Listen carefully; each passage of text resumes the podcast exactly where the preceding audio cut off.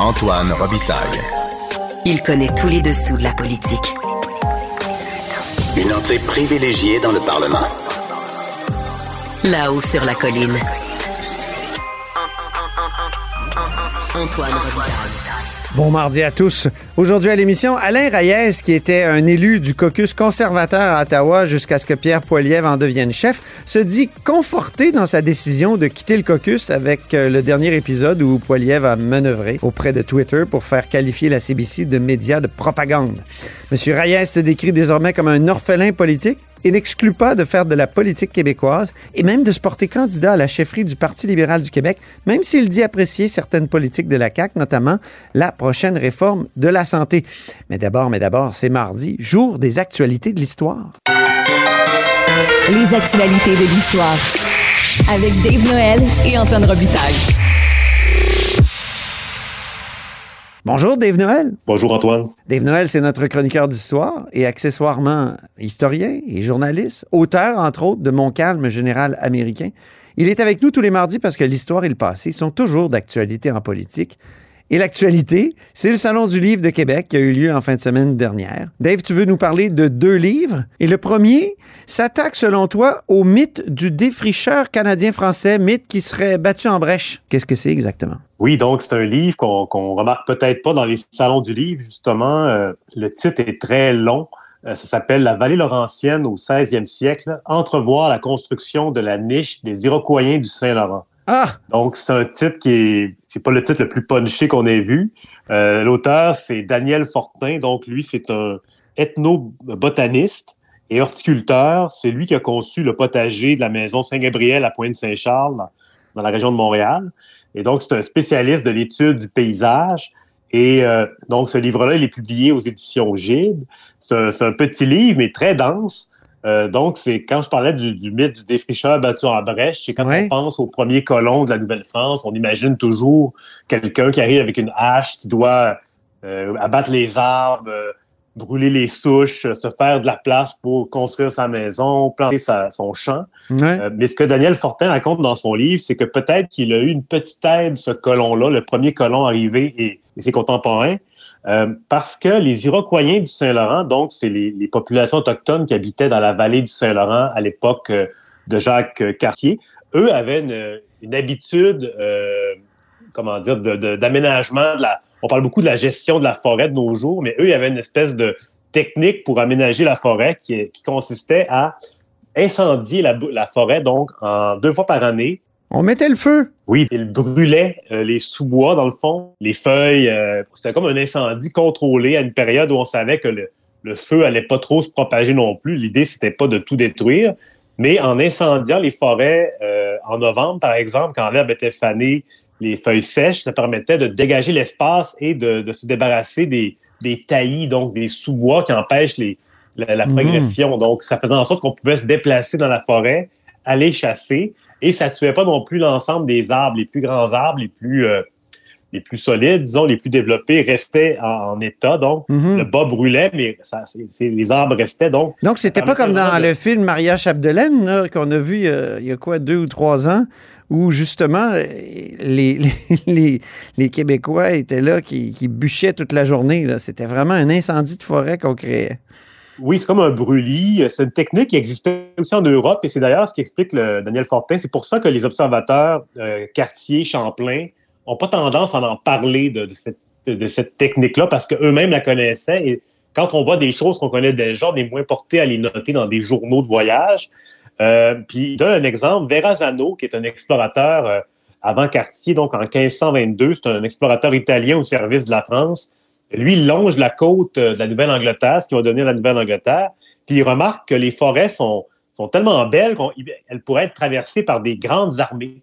Donc, euh, faut, faut- c'est un livre qui remet un peu en question. Attends, tu dis belle forêt, dans quel sens? Euh, belle, ben, dans le sens qu'on peut, on peut se déplacer à l'intérieur, à l'intérieur de la forêt, on peut manœuvrer, donc on peut se promener plusieurs personnes de large. Donc, euh, ça brise un peu l'image de, de, de la forêt. Souvent, les, les historiens, pour décrire l'époque, ils vont dire qu'un écureuil aurait pu sauter d'un arbre à l'autre, euh, du Maine jusqu'à la Floride.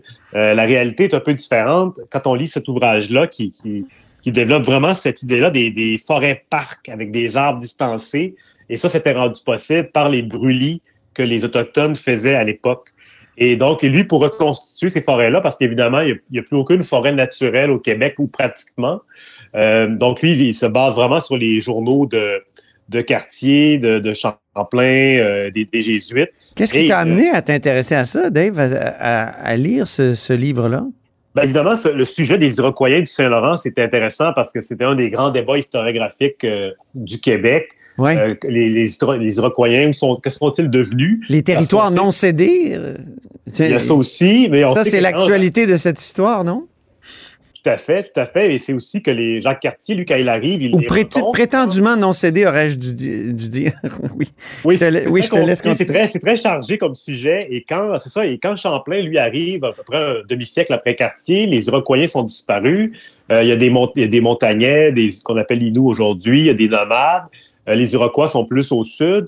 Et donc, c'est le grand mystère. Que sont-ils devenus? C'est ces populations-là. Évidemment, les, les, thèses principales, c'est qu'il y a eu une épidémie mm. combinée à des guerres autochtones internes avec d'autres peuples. Et euh, donc, il y a aussi la question d'affiliation. Est-ce que les Hurons de la région de Québec sont arrivés au milieu du 17e siècle euh, doivent être, peuvent être attachés aux Iroquois du Saint-Laurent? Donc, moi, ça, quand j'ai vu ce titre-là, ça m'a attiré évidemment. Mm -hmm. euh, mais le sujet en soi est vraiment davantage sur le, le cadre paysager, le, le, la forêt, la nature. Et donc, c'est très intéressant de, même si c'est assez, euh, assez niché, il faut, faut euh, euh, comment dire, être, être prêt oui. cet ouvrage-là. Mais on apprend vraiment beaucoup sur un, un, vraiment un angle mort de, de, de notre paysage.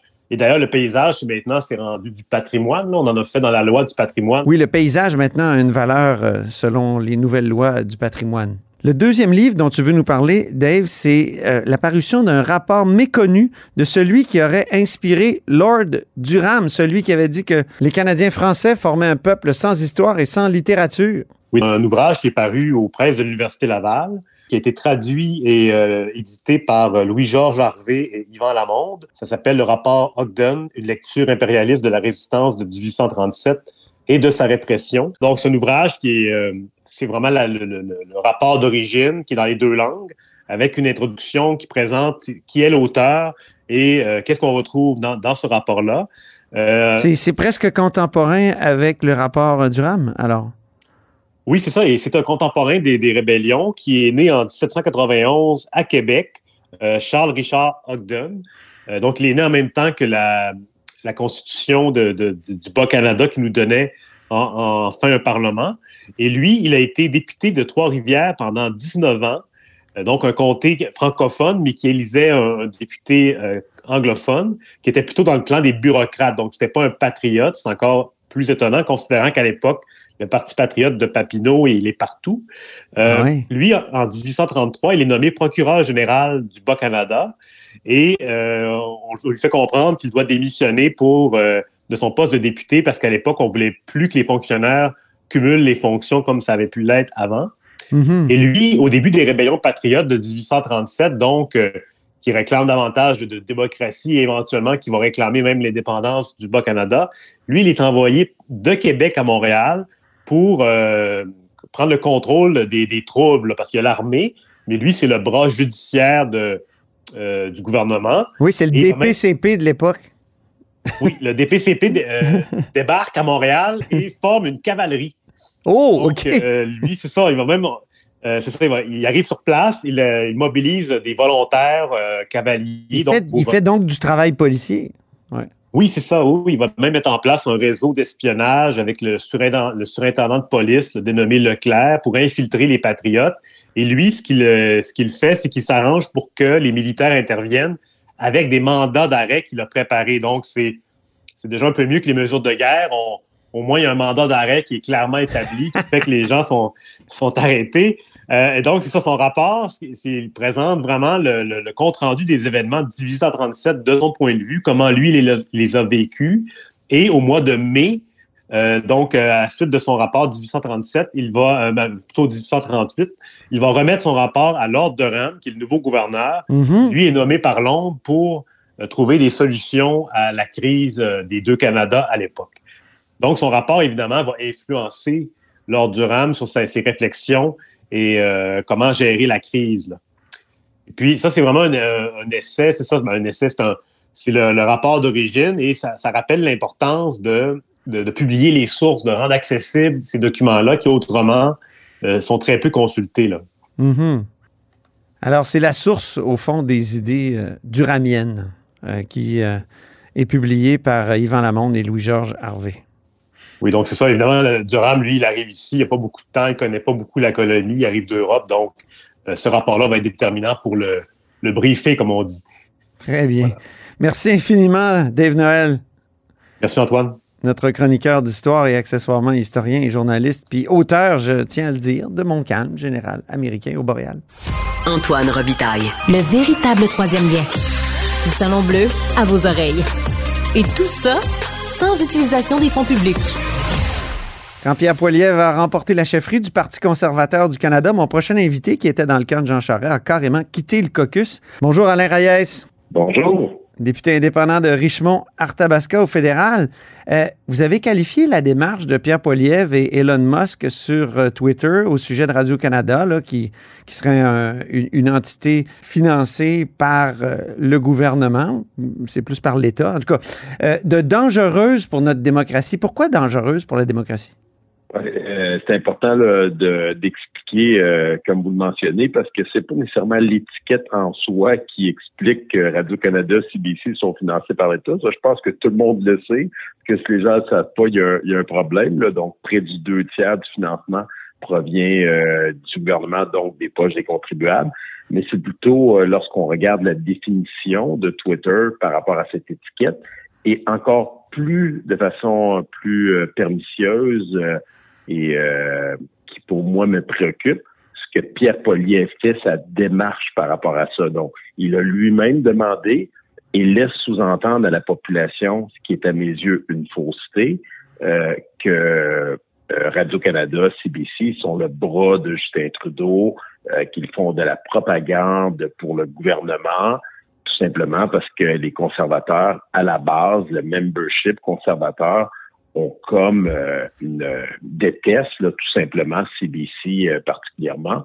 Et euh, je rajouterais, je trouve extrêmement hypocrite de la part de Pierre Poliev sa démarche par rapport à CBC parce qu'il n'inclut pas Radio-Canada. Donc, s'il était cohérent avec son discours, il ferait exactement la même demande dans les deux cas parce que les deux sont financés par, par l'État, par ouais. le gouvernement. Mais pourquoi il ne le fait pas? Ben, c'est pour des raisons purement partisane et politique, parce qu'il sait très bien qu'au Québec, Radio-Canada est, très apprécié, fait partie de la vie euh, des citoyens et des citoyennes par ses émissions culturelles, par ses, ses émissions de variété, par euh, les émissions d'affaires publiques. Donc, il sait très bien, comme les conservateurs de Stephen Harper l'ont appris lorsqu'ils sont attaqués aux artistes, à la culture, qu'il paierait très cher euh, le prix politique de ça. Oui, on a vu Justin Trudeau récupérer ce, cet argument-là et le rappeler. Euh, pensez-vous que ça va faire mouche au Québec? Vous pensez que ça va marcher, ça? Le lien entre... Euh, ouais. Oui, il y en a un autre, il y en a un autre qui, qui a été extrêmement brillant dans, sa, dans son commentaire, c'est François Blanchet.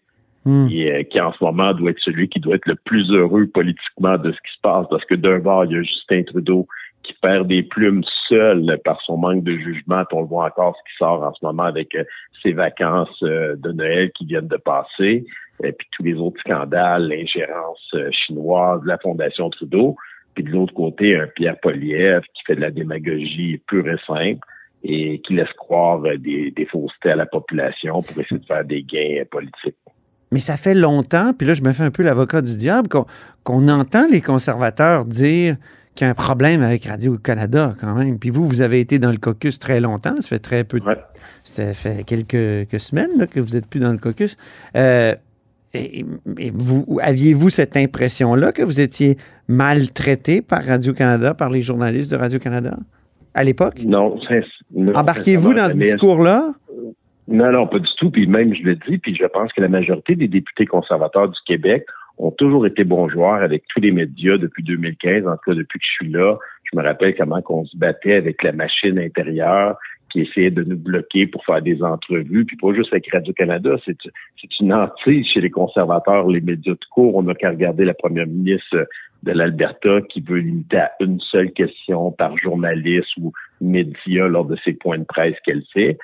On dirait qu'ils ont une peur viscérale des médias qui jouent un rôle clé dans notre démocratie euh, pour transférer l'information, pour poser des questions. On l'a vu pendant la pandémie, comment les rapports ont démontré comment les oppositions ont été muselées, combien les médias ont trouvé ça dur pendant cette pandémie de pouvoir gratter, poser des questions, vérifier des choses. Donc, il y a quelque chose de malsain dans ça, euh, de, les voir comme des ennemis. Ça ne veut pas dire qu'il faut être des amis, parce que chacun a faire son travail, mais en même temps, tant mieux si les questions sont difficiles. Et oui, des fois, j'ai été à des entrevues à Radio-Canada euh, où j'étais pas nécessairement d'accord avec l'orientation qui était prise, mais c'était à moi à vendre mon, mon histoire, à vendre ma vision, voir, à vendre mes, nos positions. Puis quand des fois les entrevues sont plus serrées, ben ça amène à à pousser plus en profondeur euh, l'interviewé qui est là pour bien expliquer, ne pas essayer de se faufiler entre deux, entre deux questions. Donc, ça, ben, c'était vrai pour juste Radio-Canada, c'est vrai avec tous les médias sans exception. Là. Est-ce qu'il y a parfois de la complaisance à l'égard du, du premier ministre Trudeau à Radio-Canada? C'est clair qu'il y a un sentiment qui est partagé, puis je pense que les gens, puis c'est là que je disais tantôt un peu, François Blanchet l'a très bien joué dans sa réponse en disant, ben, Radio-Canada, CBC sont pas exempts de tout reproche euh, et ont clairement sûrement fait des erreurs, euh, puis qu'il y a des gens qui sont plus à gauche politiquement par rapport aux chroniqueurs ou autres. Mais de là à laisser, laisser sous-entendre que ces gens-là sont contrôlés par le gouvernement, sont les porte-voix du gouvernement. Là-dessus, j'embarque aucunement. Je suis profondément convaincu, qu'on pourrait tous les nommer. Puis je mets au défi mes anciens confrères de nommer une entrevue où ils ont eu le sentiment que c'était dirigé par le bureau du premier ministre ou du conseil euh, conseil privé ou d'un bureau de ministre. Été à des entrevues, je me rappelle très bien avec Pablo Rodriguez après une entrevue, euh, dans l'ordre d'une entrevue, les deux qu'on avait avec Anne-Marie Bissot à 24-60, pour pas le nommer, c'était pas plus fun pour lui que pour moi, là. Les hmm. deux, on s'est fait maganer, puis on se faisait poser des questions serrées, puis bon, c'est partie du jeu. Il y a des entrevues qui sont plus faciles que d'autres, puis des fois, ben, c'est les enjeux, des positions dans lesquelles il faut être courageux, puis défendre ses opinions, puis la personne en avant de nous n'est pas nécessairement d'accord. Puis je me rappelle même très bien des entrevues avec vous-même, où je me souviens plus le sujet, mais j'étais sorti en me disant tabarouette qu'elle était tough celle-là. Ah oui? Euh, on n'était pas, oui, je me rappelle, je me souviens plus c'est laquelle, lequel sujet, mais je me rappelle très bien que j'avais j'étais sorti puis fâché après moi en me disant comment ça j'ai pas été capable de répondre correctement à, cette question-là? Puis la question était pertinente, puis j'étais je m'étais je m'étais pris, tout simplement. Fait que, mais ça faisait pas que l'intervieweur était pas euh, été biaisé ou quoi que ce soit, pas, plus qu'un autre. Là. Là, vous croyez que, que, par exemple, Gérard Deltel, un ancien journaliste, euh, ou d'autres membres du caucus québécois devraient sortir pour dire que ça n'a pas de bon sens? Oh, que leur chef honnêtement, je ne crois pas. Ils ne feront jamais pas avec Pierre Poliev, pas avec son entourage qui a une mainmise sur, euh, sur son caucus complètement. Euh, par rapport à ça, je pense qu'ils sont, sont pris entre l'arbre et l'écorce, tout simplement, mais je peux pas concevoir que Gérard Deltel est d'accord avec cette sortie-là. Gérard Deltel fait des médias depuis toujours, c'est un ancien journaliste, mais ils sont pris, puis euh, je l'ai dit lors d'une autre entrevue, c'est dangereux parce qu'en ce moment, le Parti conservateur peut aller au pouvoir lors de la prochaine élection. Puis si le Québec n'est pas bien représenté par des gens forts, ça va démontrer que dans le Canada anglais, euh, la, la théorie qu'ils n'ont pas besoin du Québec pour gagner une élection comme Stephen Harper a réussi à faire, ben, pourrait se réaliser une autre fois. Puis ça veut dire que le Québec ne sera pas représenté, ça veut dire que les intérêts, notre, culture, notre identité, nos, bons coups ne pourront pas participer à, la construction de ce pays-là. Donc, mmh. nous sommes malsains démocratiquement, puis on n'a pas besoin de ça d'un parti au pouvoir sans une représentation d'une province comme le Québec ou l'Ontario à l'intérieur ou les maritimes en général ensemble. Donc, il faut que toutes les provinces soient représentées. C'est un grand pays sur un grand territoire qui a des opinions divergentes, différents endroits, puis il faut trouver ce compromis-là pour avancer dans la bonne direction. Et euh, je vous écoute parler du Québec, euh, puis dit François Blanchette. Pour qui vous allez voter aux prochaines élections, Alain Reyes? je me considère un orphelin politique en ce moment. Ah oui? À niveau. Oh, vraiment, là, puis euh, plusieurs personnes me disent que ça prendrait un parti de centre droit, plus progressiste, conservateur, qui Parce que vous n'êtes pas devenu souverainiste pour autant, là. Non, non, puis François sais, on genre souvent ensemble. Moi, je rêverais d'un bloc québécois, mais pas un bloc québécois souverainiste, mais un bloc québécois qui défend les intérêts du Québec et des francophones partout au pays. Je lance souvent cette idée-là en avec des alliés souverainistes qui sont à Ottawa. Je leur dis, la souveraineté est légitime, mais elle va se faire au Québec. Fait qu'aller défendre la souveraineté au Québec, au Parti québécois ou à Québec solidaire, à la limite, les deux partis souverainistes qui sont là. Mais à Ottawa, on devrait défendre les intérêts du Québec comme député québécois, quelques, quelques députés qu'on soit, mais on pourrait le faire en priorité pour le Québec. Et j'irais plus loin pour tous les francophones au pays, parce qu'on a un million de francophones dans une trentaine de circonscriptions un peu partout. Et euh, là, on, je lance, je lance là, on lance ça comme ça, mais ça, ça changerait complètement la donne parce que comme fédéraliste, il y aurait de l'ouverture beaucoup plus grande d'aller voter pour le Bloc québécois et non pas juste, comme certains le font, comme un parking temporaire hmm. parce qu'ils sont déçus des deux grands partis nationaux qui sont là. Est-ce qu'il est possible d'être fédéraliste aujourd'hui au Canada dans le sens où, euh, dans le sens de la, doctrine du, fédéralisme, l'unité dans la diversité, est-ce qu'il est encore possible quand on voit que la majorité des Canadiens anglais appuient leur, leur gouvernement national, comme ils disent, qui est à Ottawa, alors que les Québécois appuient d'abord leur gouvernement national qui est à Québec, puis que les règles du fédéralisme, on sait, ils ont été changées en 82 euh, contre l'avis du Québec. Puis, eh, mais ce qui est encore possible, on dirait que euh, le, le, Parti euh, libéral du Québec est pris avec ça. Être fédéraliste, ça veut dire, ben, on prend le Canada comme il est, mais on ne peut plus réclamer un fédéralisme renouvelé. Euh, ben, la question est pertinente. Je pense que pour les gens qui sont plus souverainistes par conviction profonde, ils ont le sentiment, mais en même temps, moi, ce que je constate sur le terrain, c'est que le mouvement souverainiste, les gens qui souhaiteraient ça, n'augmentent pas euh, en ce moment avec le temps, particulièrement chez les jeunes qui ont des opinions différentes. Moi, je me rappelle quand j'ai commencé à parler de Mais je parle pas de la souveraineté, je parle du fédéralisme. Parce que le fédéralisme. je vais le faire par opposition. Je vais le faire par opposition en disant que de l'autre côté, après ça, on arrive au fédéral, ben on, fait quoi? Je veux dire, moi, je suis fédéraliste, je, je me considère un. Ben, on réclame plus de pouvoir, on réclame euh, plus de place ben, pour le Québec. J'ai envie de me battre pour ça. J'ai envie de me battre pour ça, puis c'est là-dessus que moi, je me battais, puis je suis sincère quand je dis ça. Si j'avais eu le sentiment qu'avec l'élection de Pierre Poliev, le Québec ou moi comme personne, j'aurais pu continuer à avoir de l'influence auprès de lui, comme j'avais le sentiment de pouvoir l'avoir avec mes confrères dans le passé, dans les premières années que j'ai fait de la politique au fédéral, je serais resté parce qu'au fond, je suis un conservateur progressiste qui veut des règles fiscales, qui veut une saine gestion des finances publiques, qui veut un mmh. discours de centre droit, mais qui veut pas tomber dans les enjeux sociaux de pro-vie, religion, anti-aide médicale à mourir, comme on voit dans l'Ouest canadien. Euh, puis, je le répète, dans l'Ouest canadien, si vous allez dans les grandes villes, Calgary, Edmonton, vous n'avez pas du tout ce discours-là que l'on entend de, des gens qu'on associe automatiquement aux conservateurs. Vous présentez-vous aux prochaines élections? Allez-vous être candidat? J'y réfléchis sérieusement. Je l'ai dit euh, il n'y a pas très longtemps. On dirait que plus le temps avance, plus j'ai peut-être le goût de me présenter, mais ça sera comme indépendant si je le fais. Mais, euh, comme orphelin politique? Le dernier qui a dit ça, il s'est ramassé chef de parti à Québec? Pardon? Allez-y. J'ai dit orphelin politique. Le dernier qui a dit ça, il s'est ramassé chef euh, de parti à Québec euh, pour le, le Parti québécois. Paul Saint-Pierre Plamondon, c'est ça qu'il disait? Je suis orphelin. Oui, c'est ça. Il a voulu faire à sa façon la politique. Puis, euh, vous pourriez-vous venir chef de parti au Parti libéral ici? Est-ce que ça pourrait vous intéresser? Est-ce que vous fermez la porte complètement? Non, j'ai fermé aucune porte à l'idée d'aller au provincial. Et si c'est au provincial, après ça, de quelle façon y aller? Là, en ce moment, mon vrai questionnement, puis il est sincère, il est honnête, c'est de retrouver mes repères et d'honorer le mandat que j'ai euh, que j'ai les citoyens. Donc, vous fermez pas la porte à, aller au Parti libéral du Québec?